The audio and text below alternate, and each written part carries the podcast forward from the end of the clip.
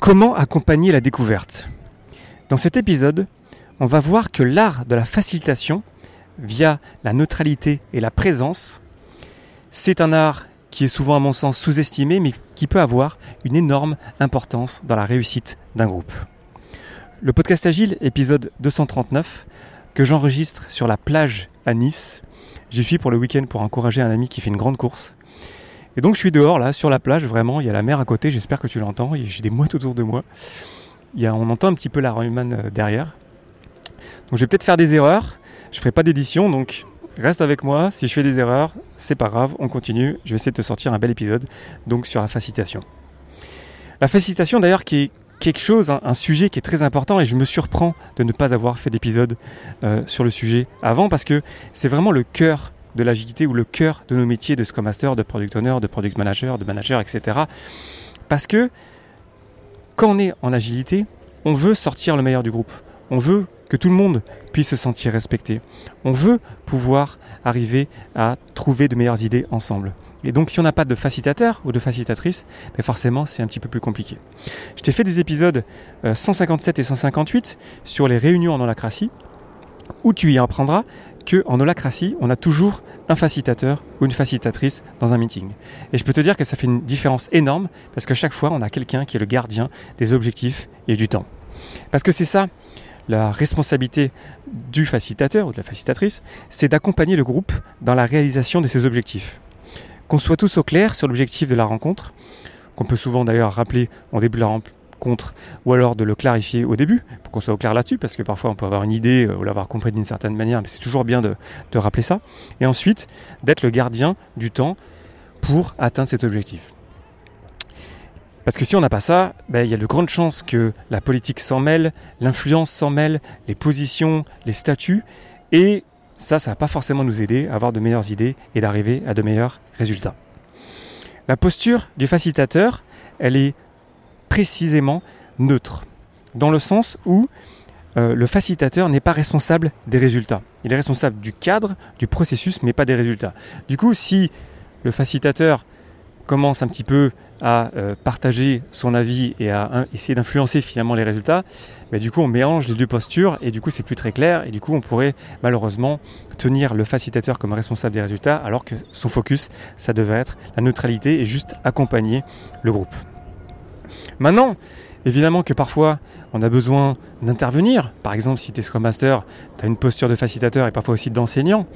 Et là, une, des clés que j'ai trouvées, c'est de commencer les meetings avec le truc que j'ai à que j'ai à que j'ai à partager pardon, avec l'équipe pour pas mélanger les deux postures. Donc par exemple, ça m'arrive de démarrer, dernièrement j'ai parlé de Kanban, et donc j'ai pris 10-15 euh, j'ai pris 10-15 minutes pardon, dans la rétro pour parler de Kanban. Et ensuite, on est passé à euh, l'intelligence collective finalement. Ça n'empêche pas que parfois ça, va arriver qu'il va falloir directement euh, partager un truc. Donc là, il faut qu'on soit au clair sur notre posture, à la fois pour nous et pour les autres. Donc le dire ouvertement, attention là je change de casquette, je suis plus en train de faciliter, je participe. Dès l'instant où j'ai partagé ce dont j'avais euh, ce dont j'avais besoin de partager, ce que j'avais besoin de partager, pardon, eh bien je reprends ma posture de facilitateur. Parce que le facilitateur, il veut surtout encourager l'autogestion et promouvoir l'apprentissage, en tout cas lorsqu'on travaille en agilité. On veut vraiment pousser le groupe à devenir meilleur, à s'autogérer, et donc parfois il faut qu'on accepte que le groupe parte dans une mauvaise direction pour qu'il se rende compte lui-même que c'était pas la bonne direction à prendre. Donc ça c'est pas facile. Hein.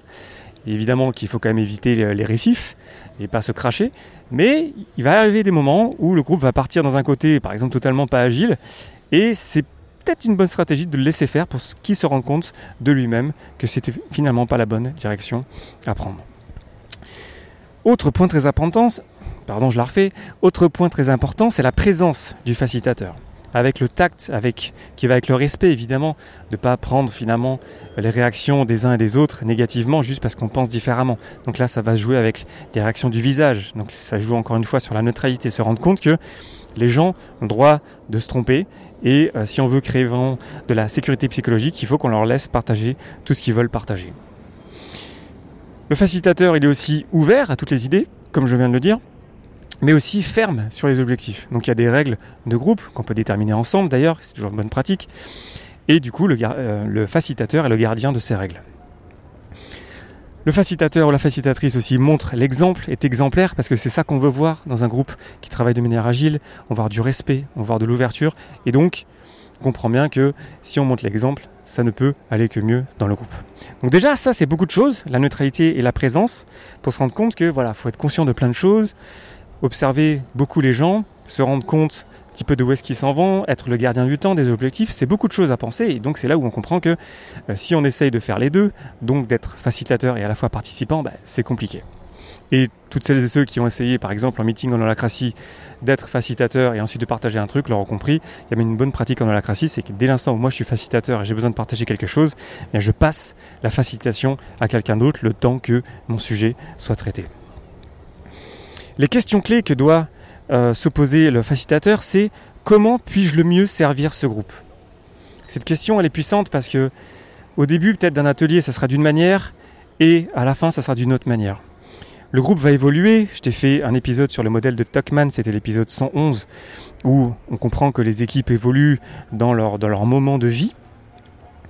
Euh, et, du coup, comment mieux servir ce groupe? Comment puis-je le mieux servir ce groupe? Ça va changer dans le temps, et donc même parfois pendant le même atelier. La deuxième question qui est euh, très puissante aussi, c'est de quoi ce groupe a-t-il besoin maintenant? Et ça, c'est puissant parce que ça permet vraiment de se rendre compte que, ok, peut-être que moi j'ai un avis en tant que facilitateur, j'ai ma connaissance, moi j'aurais fait différemment, mais là, il faut que je me pose la question, c'est pas pour moi, l'intérêt, c'est le groupe, l'intérêt du groupe, et du coup, de quoi ce groupe a-t-il besoin maintenant? Ça peut m'aider à faire la bonne chose pour le groupe et pas pour moi. Et quand on se dit ça, déjà, c'est beaucoup de choses, parce que il faut comprendre tout ce qui se passe et c'est de sentir un petit peu les énergies qu'il y a dans la salle. C'est encore plus difficile euh, à distance. En tout cas, c'est une compétence à acquérir. Je te ferai un épisode bientôt euh, sur le sujet. Et on voit bien qu'il faut beaucoup de pratique, finalement. La facilitation, c'est avec beaucoup de pratique euh, pour arriver à sentir les choses et pas juste finalement rester bloqué sur le processus qu'on a dessiné en amont et plutôt même s'adapter en live pour faire la bonne chose pour le groupe au bon moment. Donc là, tu vois, pardon. Là, on voit, on comprend clairement que la facilitation, c'est difficile. Euh, je connais des gens qui facilitent euh, euh, beaucoup, beaucoup de meetings et ils ont souvent des surprises. Il y a plein de petites techniques. Je ne pourrais pas toutes les partager parce que c'est très contextualisé. Donc c'est très précis sur des moments, des réflexes et c'est pas dit que ça marchera pour toi d'utiliser les mêmes types. Mais je dirais que pour conclure, ce serait que finalement pour progresser en facilitation, ben voilà, il n'y a pas de secret, il faut faciliter, se jeter dans l'eau et je te dis peut-être ça parce que j'ai la mer en face de moi, mais vraiment se, jeter à l'eau et, euh, essayer, puis demander du feedback aussi, de, vraiment aller chercher le feedback à chaque fois que tu facilites quelque chose. Peut-être pas à chaque fois, ça peut-être pas toutes les rétros, mais vraiment se mettre dans l'habitude de demander du feedback, peut-être avec même des formulaires asynchrones pour faire sortir le positif et le négatif et progresser. Peut-être aussi inviter d'autres facilitateurs à tes meetings pour qu'ils puissent te partager du feedback. Parce que vraiment, dès l'instant où on a un bon facilitateur ou une bonne facilitatrice, c'est vraiment un, avantage euh, incroyable euh, parce que tout le monde va être respecté, on va atteindre les objectifs, on va s'adapter en live si jamais on est en train de s'en écarter ou si on va pas arriver à respecter le temps qu'on s'est donné. Et, vraiment, ça va faire vraiment une différence capitale dans la réussite euh, du travail du groupe. La semaine prochaine, je te ferai un épisode sur le canvas de facilitation et euh, j'ai prévu la semaine d'après de faire un épisode sur la facilitation à distance. Mais ça, c'est la base de la fascination. Pardon, ça c'est la base de la facilitation. C'est vraiment la neutralité, ce qui est vraiment pas facile, la présence et donc les questions clés. Comment puis-je le mieux servir ce groupe et de quoi ce groupe a-t-il besoin maintenant? Voilà, je te laisse avec ça. C'était pas facile d'enregistrer comme ça. J'espère que c'était OK pour toi. N'hésite pas à me partager du feedback. Je te remercie d'avance pour ton attention et tes réactions. C'était Léo Daven pour le podcast Agile et je te souhaite une excellente journée et une excellente soirée.